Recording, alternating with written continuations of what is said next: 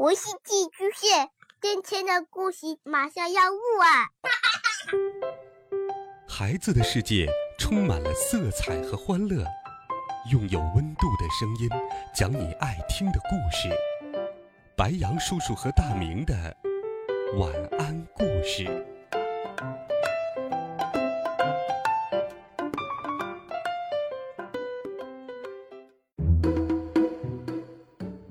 小朋友们、同学们，大家好，欢迎收听白羊叔叔讲故事。今天又到了《西游记》的好听故事，一起来听《美猴王》系列故事第二十六册《吴僧国》上。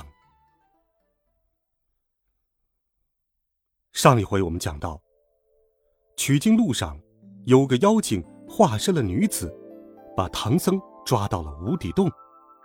孙悟空三番两次进洞救唐僧，可是却被妖怪带着唐僧逃走了。最后发现他是托塔李天王的干女儿，于是请来了托塔李天王和哪吒三太子，最终降服了妖精。不知不觉间，夏天到了，师徒四人继续向西而行，他们忍受着燥热的天气，忽然。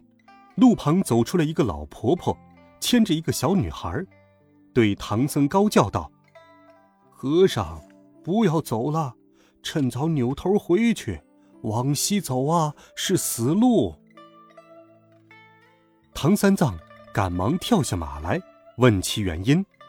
那老婆婆用手朝西指道：“那里是灭法国，那国王两年前许愿。”要杀一万个和尚，如今杀够了九千九百九十六个无名和尚，只等四个有名的和尚凑成一万个。孙悟空火眼金睛，认出那老婆婆和孩儿是观音菩萨，忙倒身下拜。菩萨轻轻架起一朵祥云，直接就飞回南海了。唐三藏和猪八戒、沙和尚赶忙跪下朝天礼拜。猪八戒和沙和尚问孙悟空：“猴哥呀，前边灭法国要杀和尚，我们该怎么办呢？”孙悟空说：“那里是一国凡人，有什么好怕的？只是天色将晚，先引师傅找个僻静之处，好做商议。”他们往前走了一会儿。在一个山脚处坐下，孙悟空说道：“师弟们，你们两个好生保护师傅，带俺老孙去那城中瞧瞧。”唐僧叮嘱道：“徒弟呀，你小心些。”孙悟空笑道：“师傅放心，放心，俺老孙自有道理。”孙悟空来到城中，摸进了一家饭店，只见有八九个人都吃了晚饭。宽了衣服，卸了头巾，洗了手脚，刚准备上床睡觉。孙悟空暗喜，打算等那些人睡着了，偷他们的衣服和头巾，装作俗人进城。孙悟空正打着主意，只见小二走了进来，吩咐道：“列位客官，衣物行李都要小心些，别叫手脚不干净的人给拿去了。”那些客官。听见了店家的吩咐，都爬了起来，收拾了衣服、头巾等物，交给店家保管。那小二把衣物都搬进他自己的屋子里。孙悟空性子急，变作了一只飞蛾，展翅飞到了里面。那小二也睡下了，油灯却一直不灭。孙悟空担心再等下去，城门就关了，忍不住往灯上一扑。油灯瞬间熄灭了，孙悟空又变作老鼠，叼走衣服头巾。小二看见，叫道：“不好了，耗子成精了！”孙悟空听了，厉声高叫道：“明人不做暗事，我乃齐天大圣林凡，保唐僧西天取经。你这国王无道，我特来借些衣服装扮我师傅，等我们过了城，一定送还。”孙悟空回来对师傅说：“刚才在饭店里借来这几件衣服、头巾，我们先扮作俗人进城借宿，五更出城去，奔大路西行。沙和尚说：“师兄安排的事，就这么做吧。”唐僧无奈，只好摘下僧帽，穿上普通人的衣服，戴上头巾。八戒挑了一件宽大的衣服穿上了，孙悟空和沙和尚也各换上了一套。孙悟空说：“师傅、师弟，这一去，我们都要以弟兄称呼了。师傅叫唐大官八戒叫朱三官沙僧叫沙四官我叫孙二官等到了店里，你们不要言语，只让我一个人开口答话。”四个人牵了马，挑了担，进了城。走到刚才的饭店门前，只听见里边乱叫，说丢了衣服、头巾。孙悟空假装不知道，引着他们往斜对面的一家客栈走去。孙悟空上前叫道：“店家，店家，可有闲房让我们休息？”里边有妇人答应道：“有有，请官人们上楼。”不一会儿。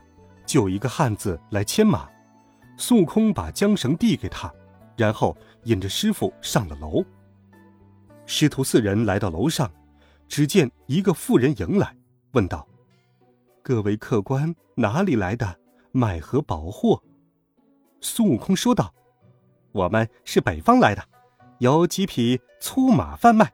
我们兄弟十人，我四个先来，还有六个明天再来。”妇人笑道：“我这里叫做赵寡妇店，客房分为上中下三等，上等有五果五菜的筵席，看客官是否需要。”孙悟空说道：“我们在江湖上来往，到哪儿不赚他几两银子？安排上等的来。”赵寡妇满心欢喜，立刻叫人准备宰鸡杀羊。唐僧悄声对悟空说。我们都是吃斋的，这可如何是好啊？孙悟空转身对那妇人说道：“我们今日斋戒，你明天再杀生吧。先安排些素的来，我们照上等价付钱。”赵寡妇一听，更加欢喜，跑下去叫厨房准备素菜。不一会儿，饭菜就安排停当，送到楼上，任由四个人享用。四个人正在吃饭，忽听得乒乓作响，一问之下才知道，下面正准备轿子，要去请人给唐僧他们唱曲儿演戏。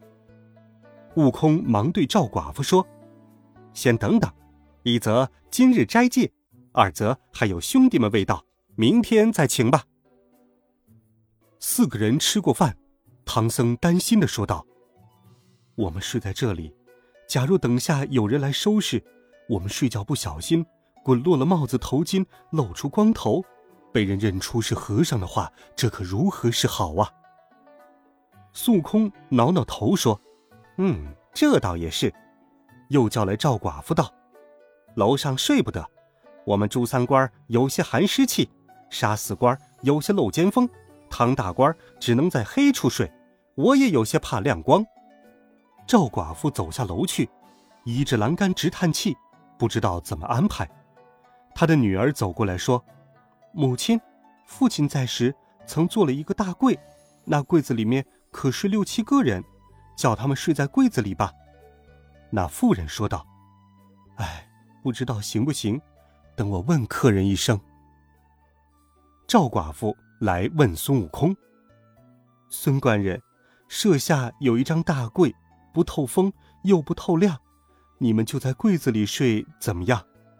孙悟空忙说：“好，就这么办。”赵寡妇叫来几个伙计，把柜子抬了出来，打开盖儿，请唐僧师徒下楼。好了，孩子们，这一集《西游记》的故事，白杨叔叔就给你讲到这里。温暖讲述，为爱发声，每天。